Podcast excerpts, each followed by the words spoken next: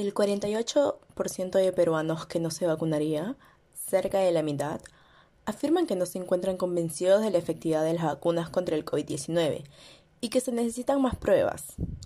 Así lo recoge la última encuesta realizada por el Centro de Investigación de la Universidad del Pacífico, que consultó las opiniones de 2.000 peruanos en torno a las preferencias y reticencias sobre la vacunación. Hay muchos mitos por los cuales las personas no se quieren vacunar. Uno de ellos es si te vacunas puedes quedar estéril. Además, te implantarían un chip. Muchas veces la gente tiene la idea de que al momento que te están poniendo la vacuna te están insertando como un chip para que te puedan controlar. Otro mito es que las vacunas son experimentales, se han hecho sin pasar por todos los requisitos de una investigación seria y que no seamos como un conejillo de indias. Otro mito pueden ser las vacunas van a modificar tu ADN, se notará en los próximos años.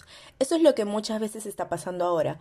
Hay muchos grupos en redes sociales que están diciendo que te van a controlar, que te meten un chip. Y eso hace que las personas se hagan una idea y no se quieran vacunar.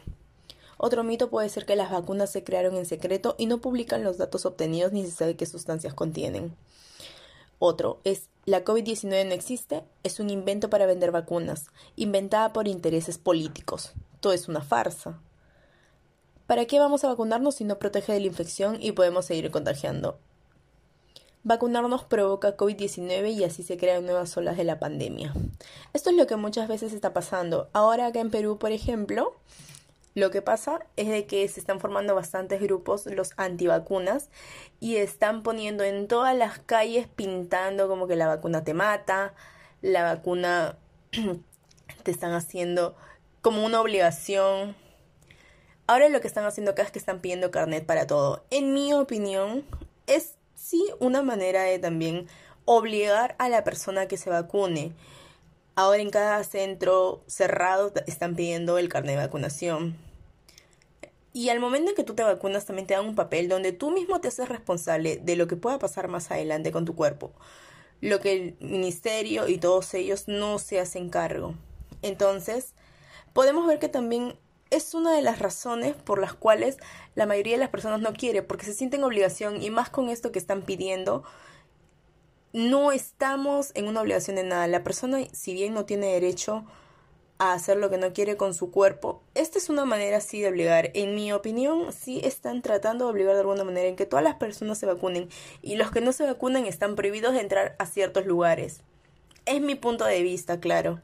Yo en lo personal estoy vacunada. Sí, también mi idea al comienzo era no vacunarme, pero lo hice porque obviamente yo voy a trabajar y me van a pedir sí o sí el carnet. Entonces, sí podría decir que me sentí en la obligación de hacerlo. Conozco personas muy cercanas que no se han vacunado y no quieren. Han presentado una ley ahora una abogada acá para que la gente que no quiera vacunarse no vaya a sufrir los daños de que no los dejen entrar a lugares y eso. Pero en mi opinión, sí podría decir que lo siento como un... Lo estoy sintiendo como que nos estarían obligando. Las antivacunas ponen su fe en un papel para eludir las restricciones del gobierno. Beatriz Mejía es una abogada conservadora que promueve el uso de un certificado de sección de vacunación para exigir desde este viernes el ingreso a espacios cerrados sin estar inmunizados. La estrategia que impulsa es viral en redes sociales bajo el argumento de que las medidas adoptadas por el gobierno son inconstitucionales, sin considerar que buscan el beneficio de la mayoría de los peruanos en la pandemia. La abogada Beatriz Mejía Mori insiste sin sustento científico en que las vacunas provocan efectos adversos graves físicos y psicológicos. También brinda recomendaciones para evitar usar mascarillas en lugares públicos.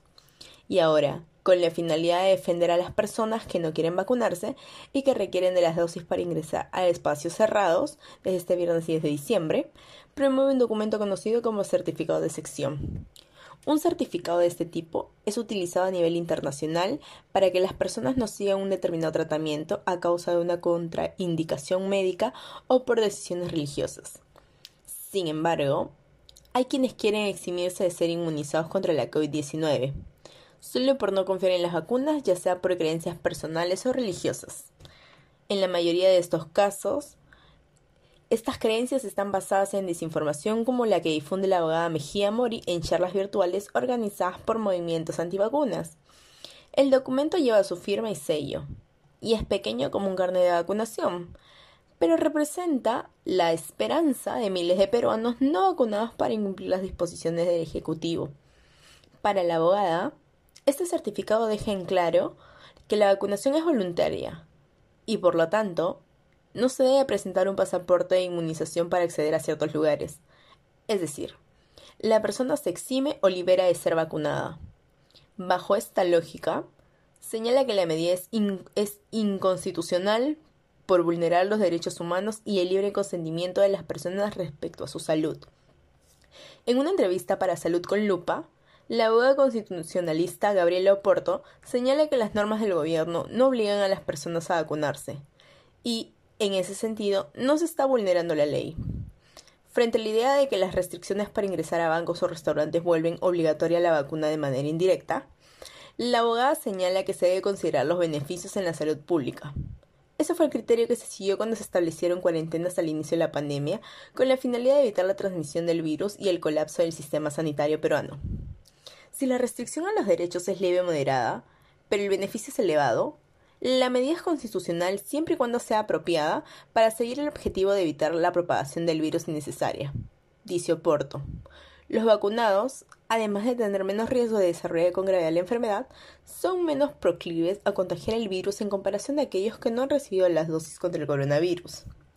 La Defensoría del Pueblo se ha pronunciado y solicita a la presidencia del Consejo de Ministros que se especifique qué sucederá con aquellas personas que por razones médicas no se pueden vacunar las que no han sido inmunizadas porque aún no transcurren los tres meses desde que tuvieron COVID-19 y las que tienen problemas con el registro de sus dosis en la base de datos del Ministerio de Salud, entre otras situaciones.